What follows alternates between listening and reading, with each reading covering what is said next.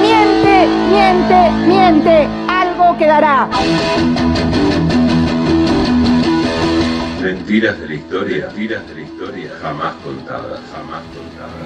Mentiras,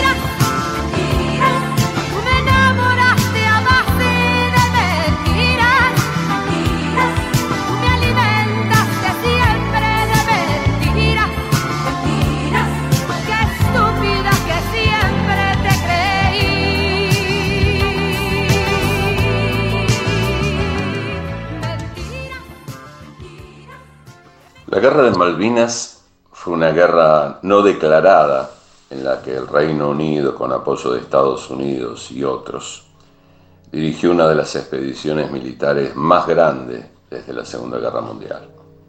Por lo que sabemos, todo se inicia poco tiempo antes del 2 de abril de 1982 y de que posteriormente 649 argentinos y 255 británicos resultasen fallecidos. Pero no es así. Todo comenzó un poco antes, un 19 de marzo, cuando en las remotas y escasamente habitadas islas sin aeropuerto y a varios días de navegación de Malvinas, las llamadas Islas Georgias del Sur, un barco de propiedad del empresario peronista y ex dirigente de las 62 organizaciones, hijo de nobles rusos aristas expatriados en la provincia de Entre Ríos. Estamos hablando del argentino Constantino Davidov. Llega al puerto de Leyte, en las Georgias del Sur, para realizar un trabajo para el cual su empresa había sido asignada. Davidov había logrado un contacto para desmantelar unas antiguas estaciones balleneras y llevaba con él 29 trabajadores para dichas tareas, todos del Sindicato Peronista Portuario y de la Unión Obrera Metalúrgica. No fue solo que al desembarcar estos trabajadores habrían izado una bandera argentina, que hayan realizado unos disparos, se dice que para cazar algún reno o algún guanaco, lo que alertó al servicio de inteligencia inglés fue que sobre un techo de estos galpones, estos trabajadores hayan escrito Perón vive. Todo hubiese quedado en primera instancia. Las autoridades de la isla les pidieron que quitaran la bandera y el gobierno inglés de la isla eh, se puso en alerta ante los disparos, pero lo que no vieron fue la gran escrita que habían pintado sobre el techo Perón vive. Esta solo se podía ver desde, desde la altura, eh, o se podía ver desde un satélite de inteligencia americano, como fue. Eh, los americanos avisan a los ingleses, los ingleses piden confirmación a los chilenos y los chilenos les responden que según sus propios servicios de inteligencia, eh, no era cierto que Perón estuviese muerto, que Perón vivía, eh, que había sido operado por, por, el cirujano plástico Ivo Pitangui, el brasileño, y que vivía en una provincia norteña de la Argentina llamada La Rioja. Eh, los ingleses dan crédito a la información de los chilenos, porque desde que los chilenos habían producido el milagro de que una persona en silla de ruedas eh, en un minuto se levantara y caminara como, como, como un soldado de, de, las órdenes reales, a los chilenos le creían absolutamente todo. El MI5 elaboró la cuestión. Ciudadanos argentinos, militantes peronistas que desembarcan de un barco regenteado por un ruso adicto al mate, dirigente peronista de las 62 organizaciones sindicales, la bandera argentina flameando en territorio gobernado por el Reino Unido, y declaran eh, en un manifiesto que, según un satélite eh, de observación americano, eh, había observado el Perón vive. lo toman como una provocación, lo toman como una declaración de guerra. Al día siguiente, Londres autoriza el envío del HMS Endurance a la Georgia del Sur, como forma de disuadir a los trabajadores peronistas y sus potenciales intenciones.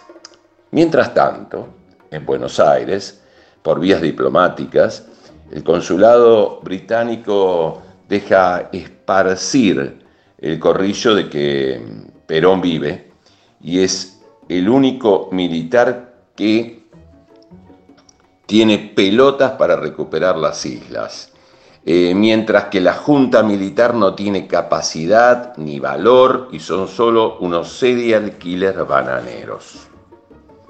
Cuando llega esto a oídos de Leopoldo Galtieri, el dictador de turno, se pone frenético. Entonces te dije, ay, si quieres mi dinero, pues ven por ahí, porque no sé dónde está la rosuela. Como, este, como... Según cuenta en la biografía Yo Tomé, eh, su, su biógrafo Tito Lecture.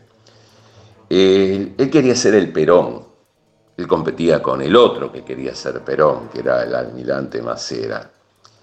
Y se entera que Perón está vivo. No puede haber Perones cuando vive el verdadero Perón.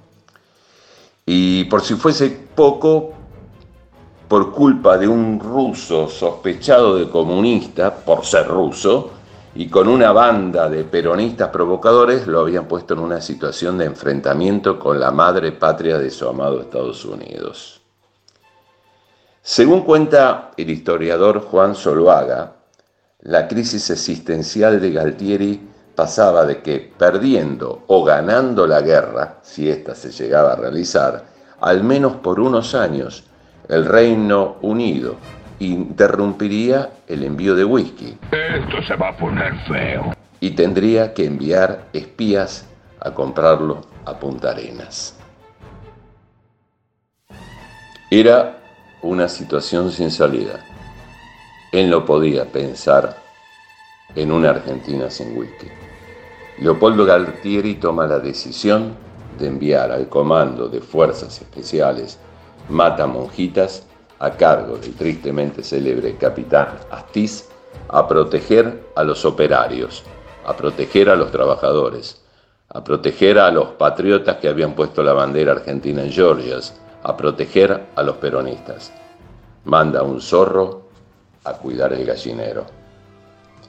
Pero para Estados Unidos y el Reino Unido y el barrio de Recoletos de Buenos Aires, el problema no era ni Galtieri ni Astiz, al que combatiría enviando al principito a la tumba.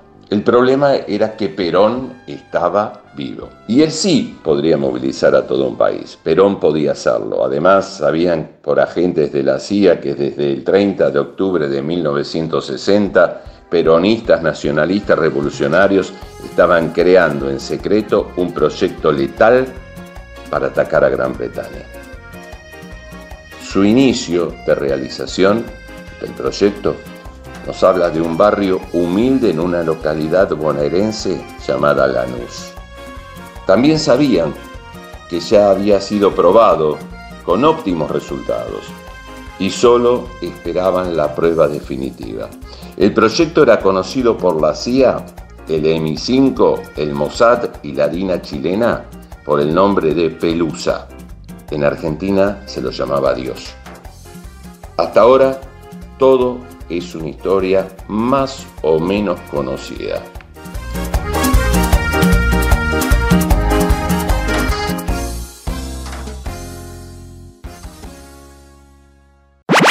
Nos vas a buscar y nos vas a escuchar. www.yoargentino.net